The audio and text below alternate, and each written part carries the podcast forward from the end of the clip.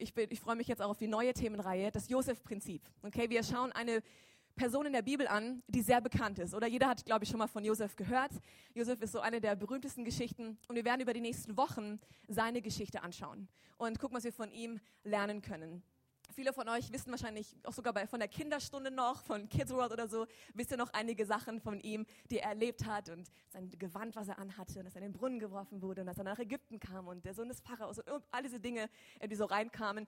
Ähm, er hat eine wichtige Rolle gespielt. Wir wollen das anschauen. Heute geht's los damit. Ähm, Im Grunde der Tenor der ganzen Themenreihe wird in die Richtung gehen, zu schauen, obwohl in unserem Leben Dinge passieren können, die auch so richtig schlecht sind oder unser Anfang im Leben vielleicht nicht so gut ist. Familiensituationen, unser Hintergrund. Ähm, ich habe gerade gestern haben wir unser Be the Change gehabt. Das war ähm, in Lörrach unser Einsatztag. Wir machen das zweimal im Jahr, wo wir als Gemeinde rausgehen und soziale Projekte unterstützen und soziale Dienste leisten und Menschen helfen.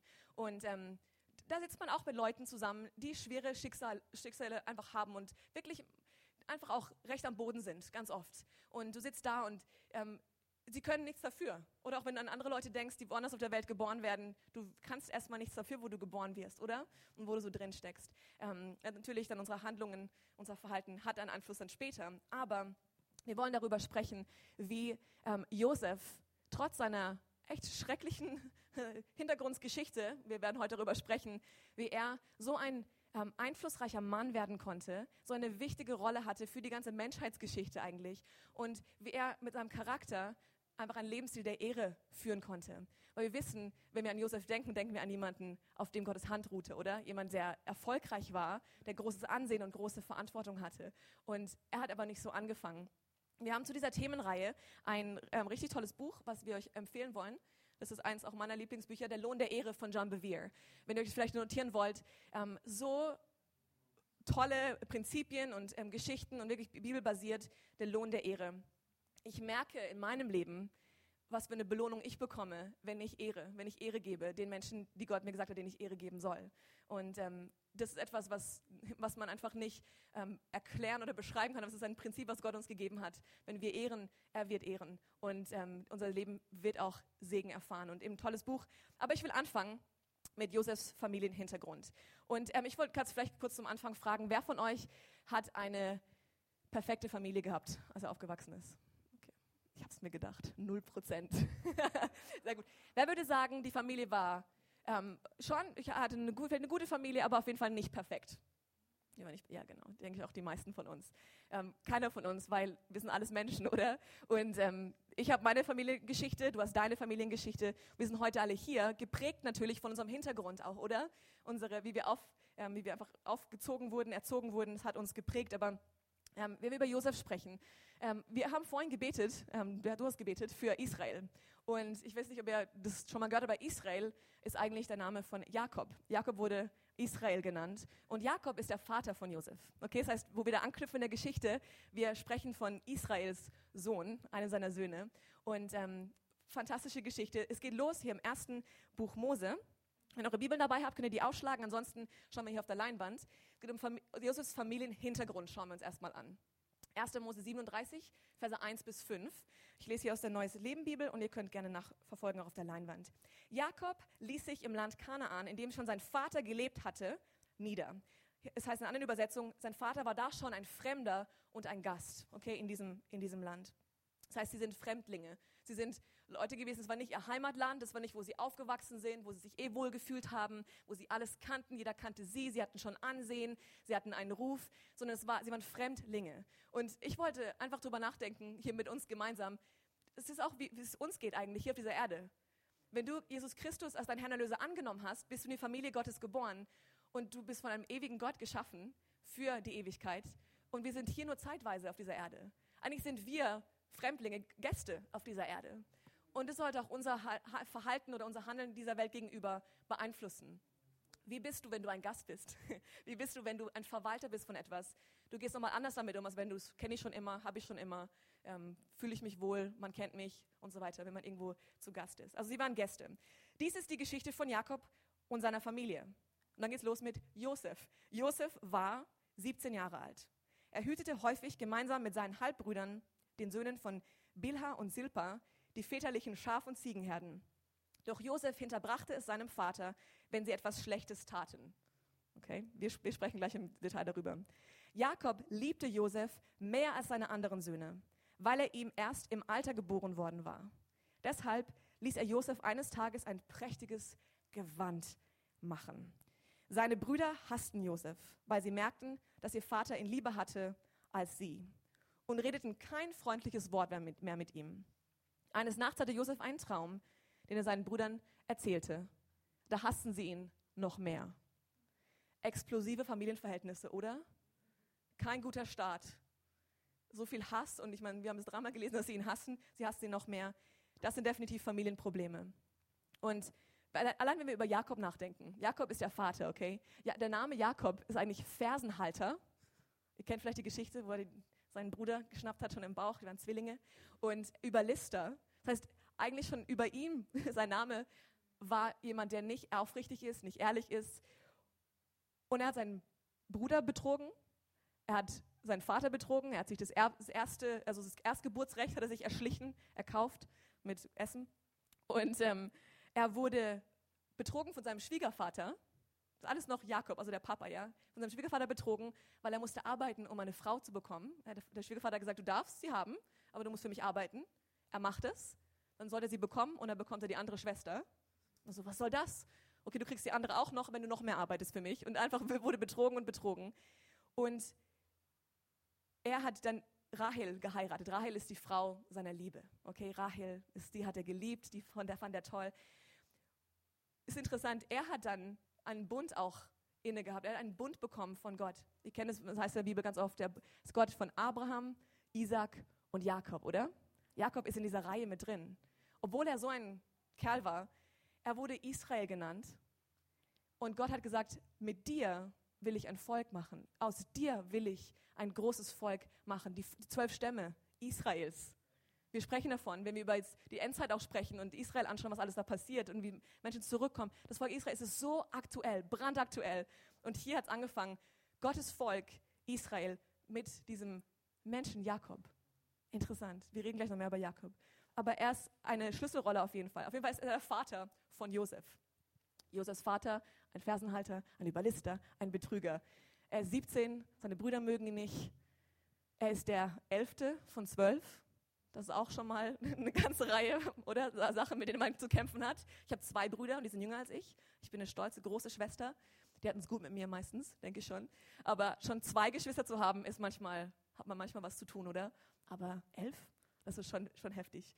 Ähm, er ist aber der Sohn gewesen von Rahel, der erste Sohn von Rahel, von der geliebten Frau seines Vaters, die leider auch verstorben ist, nachdem sie dann Benjamin hatte. Er war 17, Teenager, nicht unbedingt das weiseste Alter, oder? Ich war nicht auf dem Höhepunkt meiner Weisheit mit 17, muss ich ganz klar sagen. Ja, auch nicht, okay, gut. Ähm, er hatte aber ein ganz sensibles und feines Gewissen, feinfühliges Gewissen. Das hat ihn ausgemacht in seiner Familie.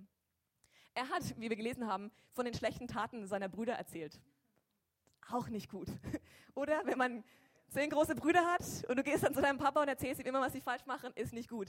Und ich dachte erst, Mensch, Josef, warum verpetzt du denn die ganze Zeit? Und warum, Jakob, hörst du überhaupt zu und willst das immer? Als Vater kann man es auch unterbinden, was soll denn das? Dann habe ich ein bisschen studiert, ähm, gerade diesen Absatz. Und eigentlich, äh, viele Bibelkommentare sagen, dass er gar keine bösen Absichten hatte, Josef. Er hat es eigentlich aus einem guten Herzen gemacht, weil er gesehen hat, was für schlimme Sachen seine Brüder gemacht haben. Nicht nur, dass sie Blödsinn gemacht haben, sondern wirklich schlimme Dinge. Es waren zehn junge Männer, voller Leidenschaft, voller Energie, voller Hormone, voller Tatendrang und wilde Männer. Und die haben nicht immer gute Dinge getan.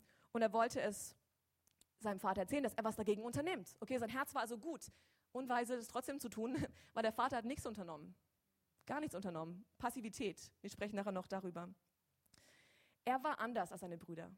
Und vielleicht kennst du das auch. Vielleicht fühlst du dich manchmal einfach anders oder sich anders als deine Geschwister oder anders in deiner Klasse anders in deinem Freundeskreis, anders in deiner Arbeit. Du fühlst dich ein bisschen anders. Und es braucht Mut, anders zu sein, oder? Jeder kann sein wie alle. Aber anders zu sein braucht Mut. Und Josef hat diesen Mut gebraucht. Er hat ähm, diese, eben diese Brüder gehabt und hat ihnen nicht nachgeahmt. Weil das Natürliche wäre doch, zehn wilde Brüder vor mir, ich bin Nummer elf, ich bin genauso wild, mache genau das Gleiche, wie sie machen, oder? Wäre eigentlich so der normale Ablauf. Aber er hat nicht damit gemacht. Er hat ein ganz sensibles Gewissen gehabt und hat gewusst, das ist nicht richtig. Und er war sich seiner Liebe vom Vater bewusst. Die anderen Jungs überhaupt nicht. So zehn wilde Jungs, ungezügelt, ohne dass sie wissen, dass der Vater sie liebt. Draußen in der Wildnis unterwegs. Da ist bestimmt einiges passiert.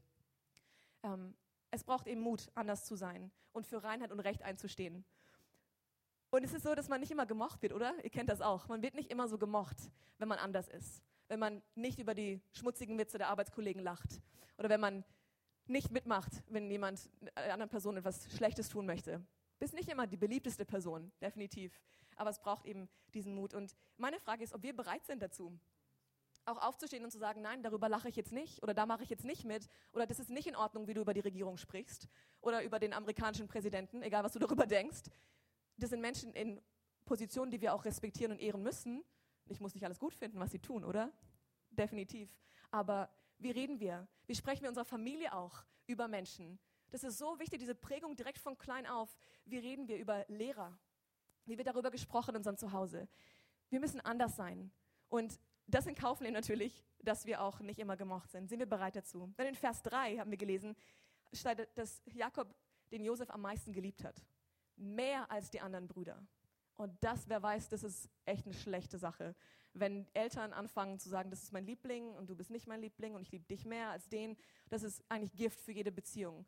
Gift für jedes Selbstwertgefühl eines Kindes auch. Ähm, wenn du weißt, mein Vater liebt den mehr als den anderen. Manchmal ist es vielleicht schwieriger für dich, mit dem einen Kind zu connecten, so eine Verbindung aufzubauen, als mit einem anderen Kind. Aber es das heißt nicht, dass du es weniger lieben darfst. Du musst vielleicht noch ein bisschen mehr um das Herz dieses Kindes werben wirklich dich bemühen, dass deine Kinder genau wissen, wir sind gleich geliebt. Vielleicht denken sie alle, sie sind das Lieblingskind von dir. Das ist doch perfekt, oder? Wenn sie es alle denken, dann hast du auf jeden Fall was richtig gemacht. Die Liebe weitergeben. Ähm, ich denke zugleich, obwohl Jakob das falsch gemacht hat mit dieser Liebe, weil sie aufgeteilt hat, er hat nicht jedem Kind 100% gegeben, zugleich war das aber auch ein Bild für die Vaterliebe Gottes Josef gegenüber. Josef war sich bewusst, dass er geliebt ist von seinem Papa. Er wusste, egal was kommt, mein Vater liebt mich. Mein Vater ist für mich, er steht an meiner Seite. Und das hat was in einem jungen Mann, glaube ich, gemacht, mit 17 Jahren zu wissen, mein Vater liebt mich, komme was wolle. Das tut was in einem. Und so auch für uns, dass wir das als Bild nehmen auch, weil das Alte Testament ist immer voller Bilder für uns heute. Unser himmlischer Vater liebt uns bedingungslos. Er teilt seine Liebe nicht auf. Er schaut nicht, okay, hier sind jetzt 60 Leute, ich portioniere das Ganze. Er schaut nicht auf unsere Taten, er liebt uns bedingungslos, unwiderruflich. Das heißt, du kannst auch nicht was tun, was dann seine Liebe ein bisschen schwächer sein lässt. Unwiderruflich liebt er dich, liebt er mich, ohne Grenze. Interessant ist auch dieses Gewand, was Jakob Josef gibt, oder? Er gibt ihm ein Gewand von vielen Farben. Es war ein Gewand, das ganz von Kopf bis Fuß so richtig bis runter auf den Boden ging und definitiv kein Blaumann war zum Arbeiten. Definitiv keine Hirtenkleidung, oder? Es war ein Gewand, wo er bei den Zelten war und er lief umher. Ich dachte, denke mir einfach, dieser 17-jährige Junge, läuft um, bei den Zelten umher, sieht, was seine Brüder macht, geht zum Papa, erzählt es ihnen. Ja, das ist, was macht er mit seinen 17 Jahren? Also hat der Vater dadurch schon klar seine Präferenz gezeigt. Du musst nicht arbeiten, du bist so gut, wie du bist. Du musst nichts machen. Die Jungs sind draußen und die arbeiten und die tun das, aber du nicht. Du gehst nur schauen, wie es ihnen geht und erzählst mir dann, was sie so machen. Auch nicht gut es kam so weit in Vers 4, dass sie ihn nicht mehr wirklich mit Liebe begrüßen konnten. Und das heißt eigentlich, diesen Friedensgruß konnten sie ihm nicht mehr geben. Friede sei mit dir. Das haben sie haben sich damals so begrüßt. Friede sei mit dir, wenn jemand kam. Und es kam so weit, dass sie nicht mehr, mehr das tun konnten. Und ich dachte nur an eine Geschichte, das habe ich die Woche gehört von einer lieben Frau aus unserer Gemeinde. Sie war ungläubig damals noch, hat gearbeitet mit einer ähm, tollen Arbeitskollegin, die gläubig war. Was sie aber nicht wusste, sie hat, war so begeistert von ihr, hat gesagt, Mann, wir hatten so eine gute Verbindung irgendwie, es hat so Spaß gemacht, mit ihr zu arbeiten und sie war so treu immer und so, also war einfach super. Ich habe mich unterstützt gefühlt von ihr. Und dann eines Tages sind sie die Treppe runtergelaufen und diese Arbeitskollegin sagt zu ihr, die dann auch unglaublich war, Friede sei mit dir. Also diesen, diesen Gruß, ja, Friede sei mit dir. Innerlich mach sofort, was, warum sagt sie sowas? Und sie, okay, dann geht sie raus, geht, steigt in den Bus ein und plötzlich kommt ein absoluter Friede über sie wie sie es noch nie in ihrem Leben erfahren hat. Sie kannte Jesus noch nicht. Sie saß in diesem Bus und es war so ein Frieden. Sie dachte, wenn jetzt einer reinkommen würde mit einer Waffe, ich hatte keine Angst. So sehr hat sie diesen Frieden gespürt. Und sie wusste, ich, ich, ich möchte wissen, warum ich diesen Frieden habe. Also am nächsten Tag bei der Arbeit geht sie zu der Kollegin und sagt, hey, was war das? Warum sagst du sowas zu mir und überhaupt? Und dann erzählt sie ihr, ich bin in der Gemeinde, Wir haben eine Kleingruppe auch und sie darf ich mal dazu kommen zur Kleingruppe. Sie hat den Frieden geschmeckt und sie war, weißt du, wir haben eine Freizeit ähm, jetzt demnächst. Komm doch auf die Freizeit mit. Und sie war okay, super. Dann ist sie auf die Freizeit mit und hat an dieser Freizeit Jesus Christus kennengelernt und er ist ihren Herrn Erlöser angenommen. Und es war nur ein Friede sei mit dir als Gruß zum Abschied. Nicht, dass wir es jetzt immer machen, das ist vielleicht auch komisch. Aber ich sag nur, in dem Augenblick war das genau das Richtige. Unsere Worte haben so eine Macht. Sie hat einfach nur Segen ausgesprochen und dieser Segen ist mit ihr gegangen. Und sie hatte danach Sehnsucht danach. Sie wollte nämlich mehr. Und ich hoffe, dass das eine Erfahrung auch hier ist für dich, wenn du vielleicht zum ersten Mal da bist in der Gemeinde oder mit jemandem sprichst, der Jesus wirklich liebt und du merkst, da ist irgendwas. Ich, ich möchte gerne mehr davon schmecken. Du bist am richtigen Ort. Gott ist so ein guter Gott und er liebt dich und er hat einen Plan für dich. Er möchte, dass du ihn kennenlernst. Definitiv kann Gott durch Träume sprechen. Es heißt hier am Schluss, dass ähm, Josef geträumt hat und gesagt hat, hey Jungs, ich muss euch erzählen, was ich geträumt habe. Und danach hassten sie ihn noch mehr, ja. Er hat ihnen von diesen Träumen erzählt. Und Gott spricht durch Träume. Ich weiß nicht, ob ihr auch schon erlebt habt. Ich habe es schon erlebt. Gott hat zu mir schon gesprochen durch Träume. Und das kann was ganz Tolles sein. Wirklich ermutigend. Ähm, man bleibt dran, man hält fest an dem, was Gott für einen hat. Es ist, ähm, ja, es ist, es ist was, was manchmal auch, wenn man nicht mehr weiter weiß, was einem so noch Hoffnung gibt, weiterzumachen. Und ähm, die Absicht, dass Josef die, diese Träume erzählt hat, war nicht, um sich mit seinem Gewand vor seine Brüder zu stellen und zu sagen, schaut mich an. Es war wirklich eine gute Absicht. Einfach so, hey, ich habe was Verrücktes geträumt, hört mal zu. Aber die Jungs haben das dann so interpretiert, weil es diesen Hass noch mehr geschürt hat bei ihnen. Okay? Das heißt, es war wirklich diese Interpretation von ihnen. Und es kann sein, dass du vielleicht einen Traum hast oder eine Offenbarung von Gott. Und Mann, oh Mann, das ist ein Moment, wie es ob etwas Licht angeht, als ob etwas plötzlich sichtbar wird, was du zuvor noch nie gesehen hast, oder? Wenn wir das kennen, was aus Gottes Wort, etwas, wenn jemand predigt oder in einem Lied oder du liest in der Bibel und du denkst, das habe ich noch nie erlebt, das habe ich noch nie gesehen und plötzlich ist es da. Und es kann gut sein, dass Gott dir das gibt. Und da will ich uns einfach ermutigen. Es gibt dann Leute, die rumrennen und das ist dann die neue Lehrmeinung, die neue Botschaft für alle. Der ganze Leib Christi braucht diese Offenbarung. Hört mir zu. Und da würde ich echt vorsichtig sein, einfach als Ermutigung an uns alle. Wenn Gott zu dir spricht, schau, ist das jetzt für alle gedacht oder ist es jetzt für mich gedacht? Bei Gebetszeiten auch zusammen, wenn man danach fragt, und hat jemand einen Eindruck gehabt in der Connect-Gruppe, ich prüfe mich da sehr, aber ich denke, natürlich, ich habe ganz viele Eindrücke gehabt, aber die waren für mich. Und wenn es für alle ist, dann weiß man das auch. Und da einfach, da können wir üben und das lernen. Aber nur, dass wir wissen, so wie Maria, die Mutter von, ähm, von Jesus, wie sie damals, der Engel kam zu ihr und sagt, hey, du wirst die Mutter von Jesus sein und der Heilige Geist wird über dich kommen und so. Und sie, sie hat diese Dinge wie einen Schatz in ihrem Herzen aufbewahrt. Und das ist auch, was Gott uns geben möchte, diesen Schatz in unserem Herzen. Einfach als Ermutigung an uns, dass wir nicht so wie Josef dann rumrennen und sagen, hey, ich hatte da einen Traum, hör mal zu. Ähm, wirklich das prüfen und dann auch wirklich einfach jemandem vielleicht anvertrauen, wenn du spürst, du sollst das machen. Es kann nämlich sein, dass es für andere auch ist, okay? Auch die Ermutigung dafür. Es ist auch wichtig, dass diese Träume in Übereinstimmung sind mit Gottes Wort. Wer mich kennt, weiß, ich habe die verrücktesten Träume. Wirklich. Ich habe eine Freundin, mit der ich zweimal die Woche ähm, Sport mache morgens. Und die erste Frage, die sie mir stellt, ist, wie geht's? Und zweite, was hast du geträumt? Weil ich wirklich fast jede Nacht irgendwas Verrücktes träume es ist nicht nur, wenn ich Filme anschaue, es ist auch, wenn ich keine Filme anschaue. Ich träume tr trotzdem meistens auf einer Jagd oder auf der Flucht oder muss Kinder retten oder sonst irgendwelche Dinge.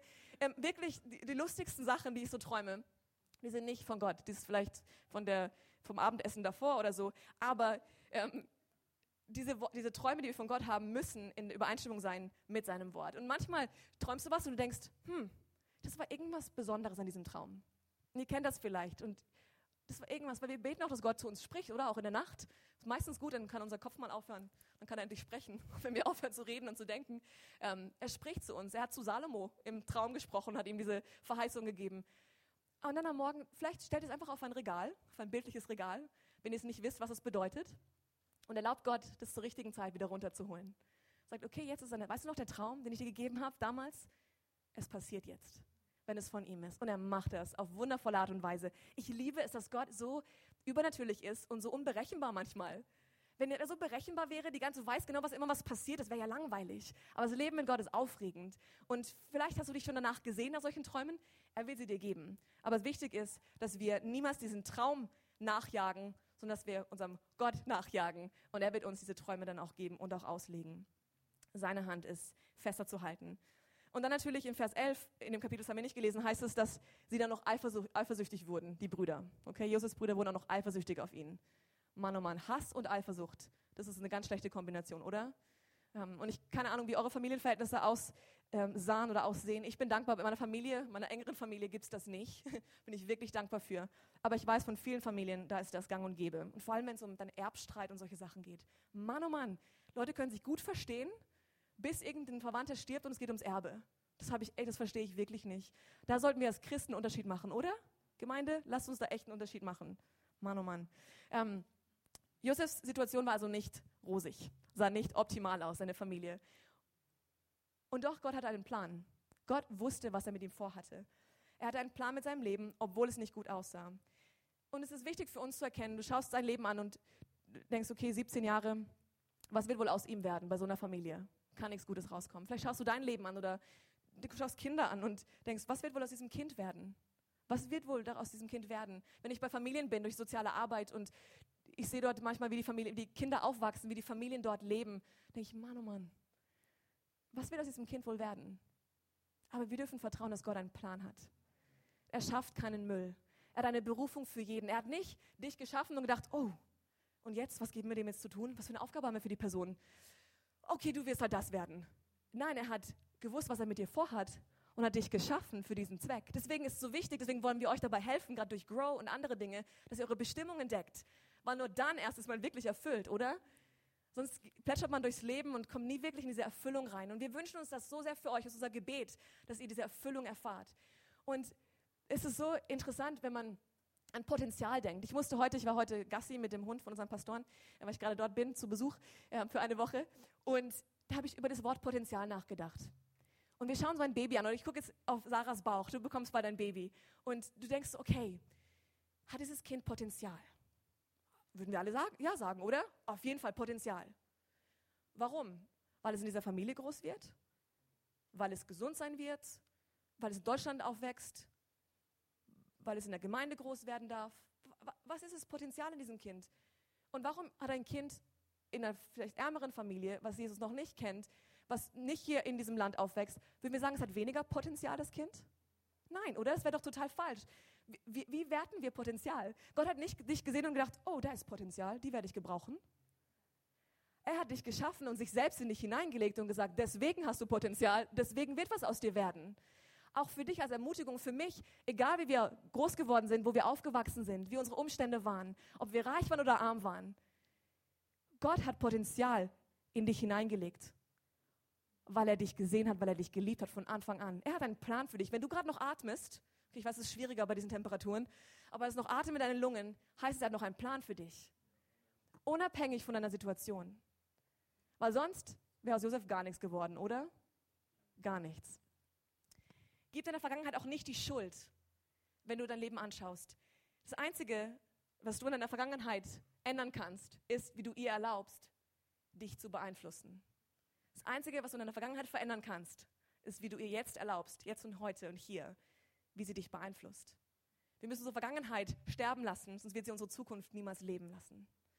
So wichtig, dass wir auch Frieden schließen mit dieser Vergangenheit. Wir können unsere Familie eh nicht aussuchen, oder? Du bist das älteste Kind, das jüngste Kind, das mittlere Kind. Es gibt immer irgendwelche so, so Stigmata.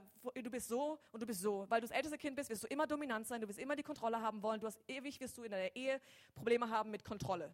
Oder du bist das mittlere Kind, du fühlst dich immer vernachlässigt, immer übersehen, du wirst immer damit Probleme haben. Oder das kleinste Kind, du bist sowas von verwöhnt, du wirst nie richtig ähm, was schaffen im Leben. Und wisst ihr, es gibt doch immer, also für jede Situation gibt es ja immer eine, so eine, eine, Sache, die die Gesellschaft einem auf, aufklebt und sagt, so bist du und so wirst du immer sein. Aber in Jesus ist das vorbei. Und wir haben nämlich alle Chance darauf, dass unser Leben gelingen kann und dass es ein schönes Leben wird, ein erfolgreiches Leben. Jakob, um nochmal auf ihn zuzugehen, einzugehen, er war ein passiver Vater. Seine Tochter wurde vergewaltigt auf dem Weg. Wenn ihr die Geschichte lesen wollt, erste, das erste Buch Moses, das erste Buch in der Bibel. Wirklich spannende Geschichten. Eben hier, die Tochter wurde vergewaltigt. Es war Inzest in der Familie. Heftige Streitigkeiten, hat nichts gemacht. Passivität ist so gefährlich als Eltern. Weil was wir akzeptieren oder was wir nicht konfrontieren, behalten wir ob es in einem Team ist oder in einer Familie, in einer Ehe, was wir nicht konfrontieren, was wir nicht ansprechen, angehen, das behalten wir. Und das ist die Frage, was behalten wir? Was ist so unangenehm, oder? Dinge anzusprechen, die nicht, die nicht in Ordnung sind, die einen verletzen. Ich mache es gar nicht gern. Weiß nicht, ob es jemand gerne macht. Manche Leute kriegen vielleicht einen, sich so eine Begeisterung daraus. Ich überhaupt nicht. Ähm, wir, die Eltern, ihr habt eine Aufgabe, hier die Eltern sind, ihr habt eine Aufgabe, eure Kinder zu beeinflussen. Mehr wie jeder andere. Es prägt die Werte, die ihr zu Hause habt. Aber ihr seid nicht alleine. Ihr seid ein Teil von einer Gemeinde und ich denke, so genial, wir haben eine Gemeindefamilie. Als Singles, wir, die keine Kinder haben, wir haben eine Verantwortung für diese Kinder in, in unserer Gemeinde. Sie zu führen, den Eltern zu helfen, die, die Erziehung, die die Eltern in den Kindern tun möchten, dass wir das unterstützen. Großeltern, wir haben eine, wir haben eine Rolle zu spielen in, diese, in den Leben von diesen Kindern. Dass wir nicht denken, ich habe keine Kinder, ich muss nicht erziehen. Auf jeden Fall erziehst du diese Kinder nicht, aber du hilfst, unterstützt. Und ich weiß, alle Eltern sind sehr dankbar dafür, wenn man das macht, oder? Wenn man Leben ausspricht in die Kinder um einen rum. Und wenn wir wegschauen, das bringt einfach nichts. Wir müssen hinschauen und hol dir auch Rat, auch wenn du Mama, Papa bist. Ich bin so dankbar für die ganzen Freundinnen um mich herum, die auch jetzt gerade Mama geworden sind oder zum zweiten Mal und Familien aufbauen. Und ich darf so viel lernen von ihnen. Und ich weiß, wenn ich Kinder habe, ich werde da, ich werde Fragen stellen. Ich werde gucken, ich beobachte, wie sie es machen. Und dann bei denen, bei denen es gut läuft, werde ich dann Fragen stellen, oder? Das ist meine Taktik übrigens. Sehr gut. Ähm und dann habe ich so darüber nachgedacht, als ich mich vorbereitet habe über diese Predigt, über Jakob, Josef. Und ich wurde ein bisschen so sauer auf sie. Ich dachte, Mann, passiver Vater, der petzt die ganze Zeit, der macht das und wurde so nach dem Mann und dann hat er doch betrogen und der macht dann das und plötzlich habe ich gedacht, Moment mal, wer bist du eigentlich so zu denken? Du bist Jakob. Du bist Josef. Du bist diese Person in dieser Geschichte. Das sind wir, du und ich. Wir sind diese Menschen, diese Geschichten. Die sind Bilder auch für uns, damit wir sehen können, trotz all den Fehlern, die sie gemacht haben, trotz diesen Situationen, trotz allem, Gott kann was Mächtiges tun mit uns. Aber nur, wenn wir uns demütigen vor ihm, wenn wir sagen, Gott, ich brauche dich. Nicht, wenn wir weiter versuchen, groß dazustehen, ich brauche dich, Gott, hilf mir. Dann kann aus einem Jakob, einem Fersenhalter, einem Betrüger Israel werden, der Stammesvater von einem Volk Gottes, in das wir eingepropft wurden durch Jesus Christus, wo wir jetzt die Verheißung haben, dass wir eine Ewigkeit haben mit Gott durch Jesus Christus. Mann, oh Mann, ohne Jakob kein Israel, ohne Israel gibt es uns nicht. Jesus wäre nicht da gewesen, wir wären nicht da gewesen. Ich bin dankbar, dass Gott Jakob gebraucht hat, dass Gott Josef gebraucht hat, oder? Und er kann dich und mich genauso gebrauchen. Er braucht nur willige Herzen. Sein Auge für Potenzial ist nur ein williges Herz. Alle haben das gleiche Potenzial. Aber er schaut, wo ist ein bereitwilliges Herz? Warum Jakob? Warum Josef? Weil sie besonders waren? Nein. Er hat ihre Herzen gesehen. Er sieht dein Herz und das ist, was er will. Das ermutigt mich so sehr. Ich hoffe euch auch. Weil ich kenne meine Fehler, meine Verfehlungen, meine Schwächen. Aber Gott ist größer. Hier und jetzt, ähm, gerade im letzten Teil noch dieser, dieses Abschnittes für heute, wollen wir über Josefs Reise nach Ägypten sprechen. Seine Reise nach Ägypten. Es war keine normale Reise, wie ihr wisst. Der Vater hat ihn losgeschickt, die Brüder waren am Schafe, äh, Schafe hüten, Schafe herden, hüten, ähm, und er hat sie losgeschickt, geh mal schauen, wie es seinen Brüdern geht und so. Er kam an und die sehen ihn und sagen, oh, der Träumer kommt, komm, wir bringen ihn um. So wie gute große Brüder das so denken, ja. Aber sie wollten es wirklich machen, das ist nicht gut. Ähm, sie wollten ihn töten, der Ruben, aber der Älteste sagt, hey, wir bringen ihn nicht um, wir werfen ihn in den Brunnen und dann kann er da unten sein und so weiter und wie auch immer, dann hauen wir ab und sagen, er ist tot und, aber wollte ihn nachher noch retten. Dann war er kurz weg, wo auch immer er war, ähm, vielleicht auf Toilette oder so. Dann kam plötzlich die, die, so eine Karawane vorbei von, ähm, eben von Händlern und dann haben die Jungs ihn verkauft. Und sagen, ah, wir verkaufen ihn, super, da kriegen wir noch ein bisschen Geld. Sie verkaufen ihn.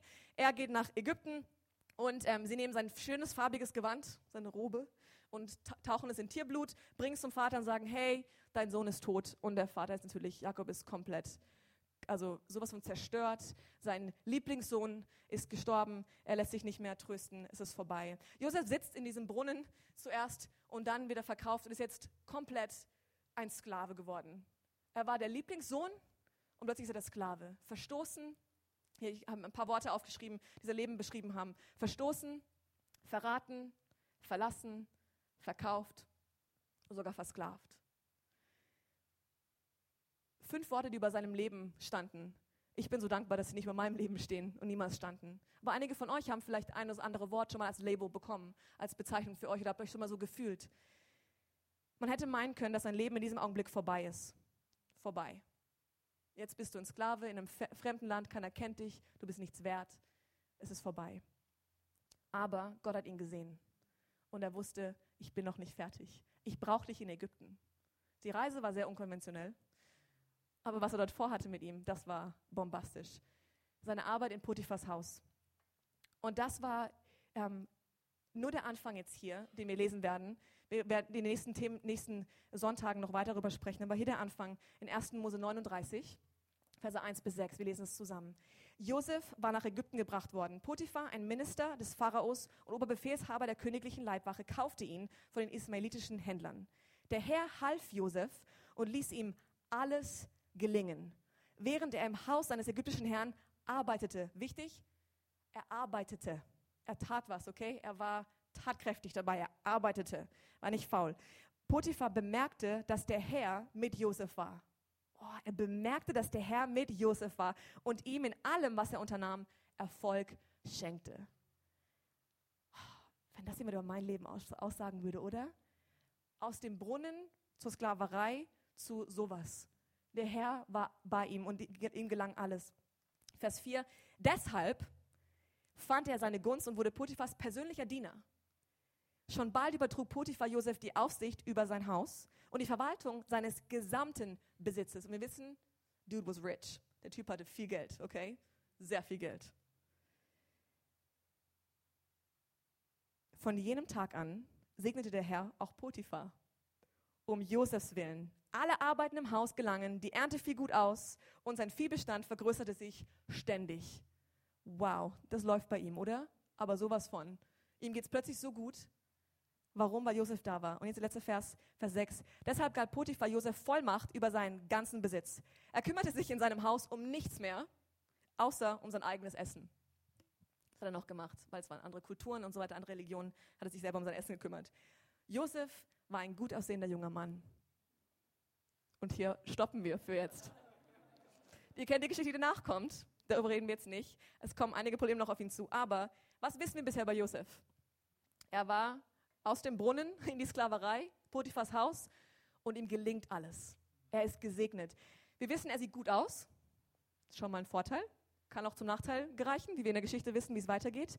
Ähm, er ist fleißig, aber er ist respektvoll, vertrauenswürdig.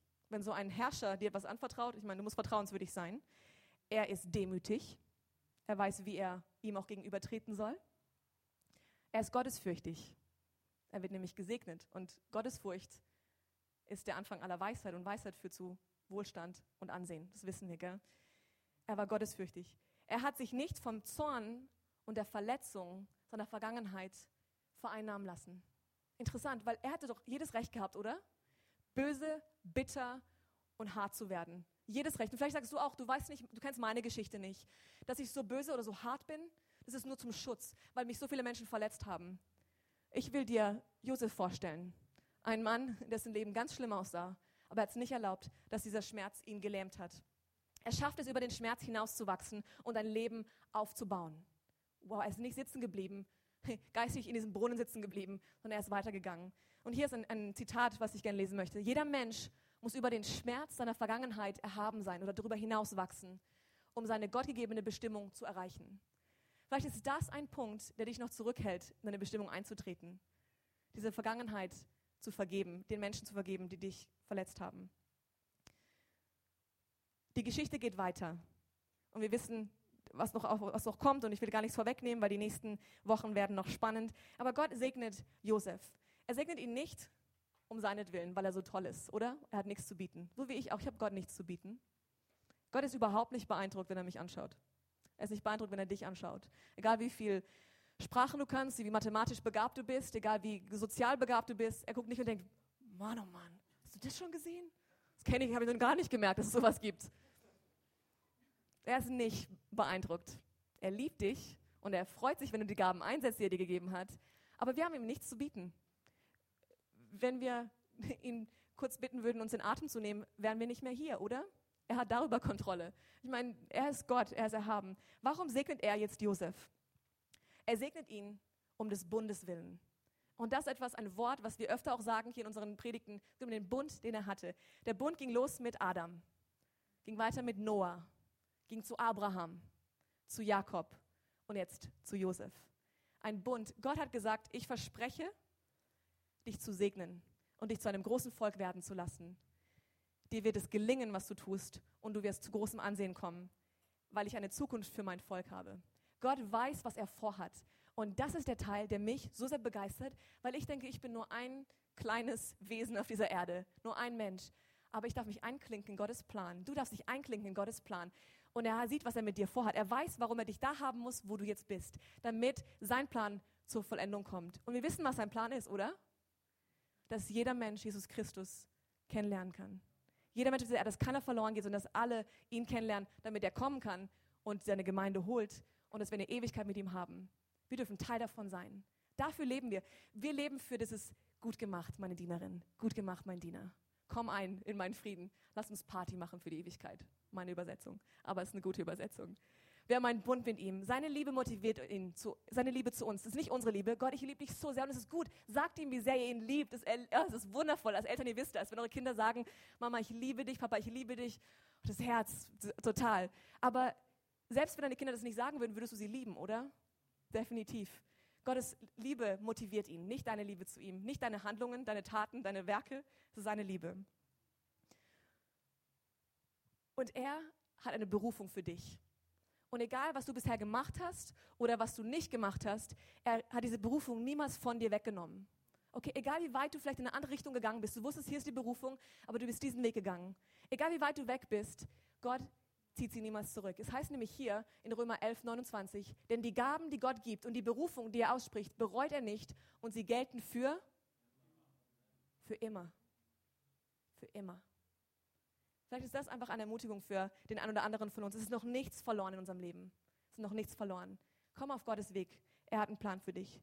Die Geschichte geht weiter von Josef. Wir sind jetzt gleich hier auch am Ende. Die Geschichte geht weiter. Wir sprechen natürlich noch über die nächsten ähm, Kapitel. Es geht bis eigentlich 1. Mose 37, wenn ihr lesen wollt zu Hause, bis 1. Mose 50. So die ganze ähm, das Leben von Josef. Und am Ende, in der ganzen spannenden, manchmal emotionalen und mitreißenden Geschichte, ist sie wirklich, das ist ja, ich meine, man braucht keinen Film angucken, wenn man das lesen kann, ähm, kommt dann Mose, am, äh, Mose sage ich schon, kommt Josef am Schluss in 1. Mose 50 zu einem Fazit über sein Leben. Er spricht zu seinen Brüdern, denen er wieder begegnet. Er sieht sie wieder und er sagt zu ihnen, ihr hattet Böses mit mir vor, aber Gott, sag alle mal, aber Gott, hat es zum Guten gewendet, denn er wollte auf diese Weise vielen Menschen das Leben retten, das war sein Plan und so ist es geschehen. Amen, oder? Gott wollte, er wusste, er gebrauchte und so ist es geschehen. Das sollte die Geschichte unseres Lebens sein. Egal was es ist. Und ihr kennt diesen Vers in Römer 8, Vers 28. Wir wissen aber, meine Frage ist, weißt du? Weißt du es? Ist es in ihrem Bewusstsein? Weißt du es wirklich? Wir wissen aber, dass denen, die Gott lieben, alle Dinge zum Besten dienen, denen, die nach seinem Ratschluss berufen sind. Wessen Ratschluss? Seine. Wessen Entscheidung? Seine Entscheidung. Wessen Berufung? Es ist seine. Er hat es gemacht. Und er hat gesagt, alles, alle Dinge, alle Dinge, gute Dinge, auf jeden, ja, die guten auf jeden Fall. Ja, wo es mir gut geht, wo ich eine Arbeitsstelle bekomme, gute Beziehungen. Und die schlechten, er wird sie zum Guten wenden. Er wird sie zum Guten gebrauchen. Und das ist eine Verheißung, weil wir stecken, ich meine, wir sind alle hier Menschen auf dieser Erde und unser Leben hat manchmal komische Phasen. Wir stecken alle mittendrin. Und manchmal denkt man, ist diese Phase, Gott, wirklich diese Phase? Warum? Und er sagt, vertrau mir, alle Dinge, alle Dinge werde ich zum Guten wenden. Ich werde sie gebrauchen, damit mein Plan vollendet wird. Und hier jetzt ganz zum Schluss meine Frage an euch. Vielleicht ähm, sagst du, du kannst, vielleicht kannst du nachvollziehen, was Josef durchgemacht hat. Vielleicht ein Teil seiner Geschichte klingt wie deine Geschichte. Ich kenne nicht jeden von euch hier und ähm, wir haben alle unsere Geschichten und wir haben manchmal unsere Sonntagsgesichter haben wir aufgesetzt, oder? Und dann, uns geht so gut, Jesus ist gut, alles ist gut. Und dann gehen wir unsere Leben wieder zurück und das ist nicht alles so gut. Okay, bei mir ist auch nicht alles so gut. Auch wenn ich immer lächle. Ich lächle wirklich ganz oft, meistens eigentlich. Das ist aber angeboren, ich krieg's aus dem Gesicht nicht raus. Wirklich. Ähm, aber ich kann auch weinen, definitiv. aber sonntags geht es uns meistens gut, oder? Wir lächeln, wir ermutigen einander. Mann, du siehst gut aus heute, gute Woche gehabt. Ja, Gott ist treu. Aber wir haben Herausforderungen. Aber vielleicht hast du eine Situation, die ähnlich ist wie die von Josef oder ein, ein Teil davon. Und du hast dich gefragt, wie kann es sein, dass, dass so sowas passiert? Gott, wo steckst du in alledem? Wirklich, ich sehe dich überhaupt nicht in diesem Ganzen. Was tust du überhaupt? Und ich will dir sagen, dass es einen liebevollen himmlischen Vater gibt, einen guten Gott. Er ist nur gut er tut nur Gutes. Er hat nur Gutes für dich. Nicht, er benutzt keine Krankheit, keine schlechten Dinge, um dich zu lehren, okay? Es ist ganz wichtig, dass wir in unserer Theologie da klar sind, weil sonst wank, wank, wankle ich immer durchs Leben. Dann habe ich nichts Stabiles. Er ist ein guter Gott, er hat gute Pläne und er tut nur Gutes. Okay? Wenn das das Einzige, was ihr heute mitnehmt, das kann unser Leben, das kann die Theologie, Theologie unseres Lebens sein, unser Fundament. Er ist gut. Aber natürlich passieren auch schlechte Dinge in unserem Leben.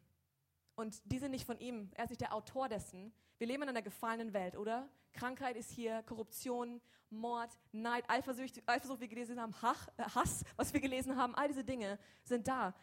Nichts von ihm. Es ist ein Resultat, vieles ein Resultat der Sünde, wo wir uns weggedreht haben von Gott und gesagt haben, ich mache selber, ich mache mein Leben alleine. Und ein großer Teil auch davon, dass ein Feind auf dieser Erde ist, dass, dass Satan herrscht auf dieser Erde und versucht zu zerstören, zu vernichten und zu morden und zu stehlen.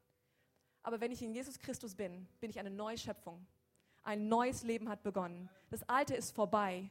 Was Neues hat angefangen. Und es ist vielleicht für dich heute der Moment, wo du sagst, es wird Zeit, dass ich über meine Vergangenheit hinweg schreite, dass ich erhaben werde über meine Vergangenheit, dass ich loslasse, was ich vielleicht festgehalten habe all die Jahre.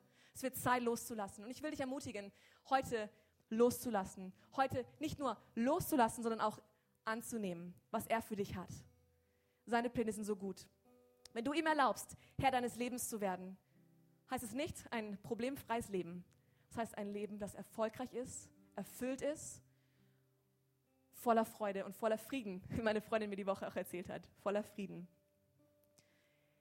Wenn du ein Problem hast, eine Situation, die schwierig ist, du gehst zu dem Schöpfer der Galaxien zu dem Herr aller Herren und König aller Könige, der, der die Galaxien und die, das Weltall, die Planeten, die Sterne, das Leben selbst, diese Welt ins Leben gesprochen hat. Du sagst ihm, hier ist mein Problem. Und sagt er, okay, wir gehen das an. Ich helfe dir. Wir gehen das an. Ist er stark genug? Ich glaube schon. Ich glaube schon. Ein letzter Vers, Jeremia 29,11. Denn ich weiß genau, ich mag die Übersetzung, ich weiß genau, welche Pläne ich für euch gefasst habe, spricht der Herr.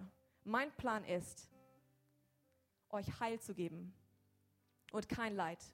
Ich gebe euch eine Zukunft und eine Hoffnung. Zukunft und Hoffnung. Gottes Pläne. Ich möchte, dass ihr in meinem Leben, dass seine Pläne voll und ganz zur Geltung kommen. Voll und ganz. Ich will nicht im Weg stehen. Und meine Frage ist, vielleicht möchtest du heute zum ersten Mal sagen, ich will mich diesen Plänen anvertrauen. Vielleicht zum ersten Mal, du bist hier als Gast ähm, oder schon ein paar Mal gekommen, aber hast noch nie die Entscheidung getroffen in deinem Herzen, wo du gesagt hast, weißt du, ich möchte meinem Leben wirklich den Rücken kehren und ich möchte auf Jesus schauen. Ich will annehmen, was er für mich hat. Ich weiß nicht alles, ich verstehe nicht alles. Willkommen im Club übrigens. Nur weil wir hier vorne stehen, heißt nicht, dass wir alles verstehen oder alles können. Wir sind genauso am Lernen.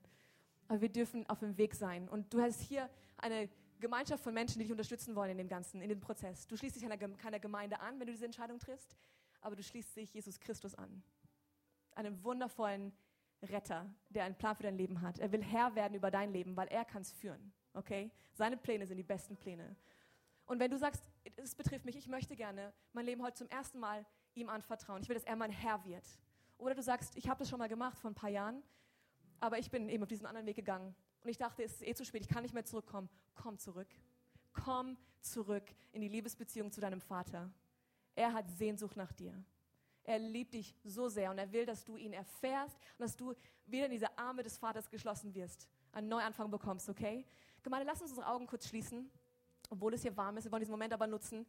Wenn du sagst, hey, ich möchte diese Entscheidung treffen, entweder zum ersten Mal oder ich komme erneut nach Hause. Ich will, dass er mein Herr wird was ich tun will, ich will einfach nur sehen, dass ich für dich beten kann. Keiner wird bloßgestellt, wir rufen niemanden nach vorne, du musst nicht aufstehen, du bleibst sitzen, wo du sitzt. Aber ich möchte die Gelegenheit bieten, dass du mir kurz mit erhobener Hand zeigst, hey, bete für mich. Ich will heute entweder zum ersten Mal oder erneut zu Gott kommen. Ich will, dass er mein Herr wird.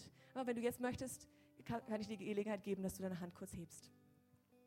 Und Gemeinde, ihr seid im Gebet. Wir möchten nie einen Gottesdienst beenden, ohne diese Gelegenheit geboten zu haben, okay? Es braucht auch Mut. Okay, wenn das bedeutet, dass ihr alle Jesus Christus kennt und er euer Herr ist, Halleluja. Aber Gemeinde, wir haben einen Auftrag, ha? Menschen herzubringen. Lasst mich für euch beten. Herr, ich danke dir so sehr.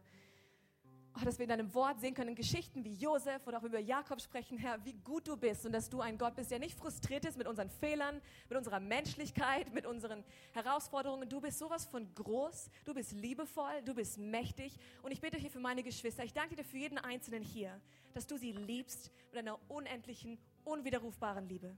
Herr, du hast dich entschieden, sie zu lieben, uns zu lieben, mich zu lieben, Herr. Und ich danke dir, dass du durch deinen Sohn Jesus Christus einen Weg gebahnt hast, dass wir zum Vater kommen können. Oh, was für eine glorreiche Zukunft wir haben, was für Verheißungen wir haben in deinem Wort.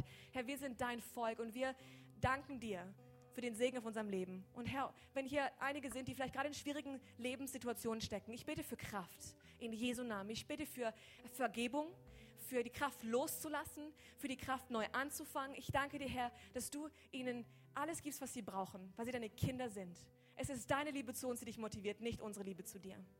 Und doch liebst du es, wenn wir diese erwidern. Im Lobpreis, in der Anbetung, die sagen, wie gut du bist. Herr, nimm unser Leben und tu, was du möchtest. Wir wollen, dass deine Pläne zustande kommen, Herr. Ich danke für deinen Segen auf diesem Campus, auf jedem Einzelnen hier, äh, auf dieser nächsten Woche, die kommt. Ich danke, dass wir Entscheidungen treffen können, dich als Herrn in jeder Situation anzunehmen. Du bist so gut und ich danke dir in Jesu Namen. Amen.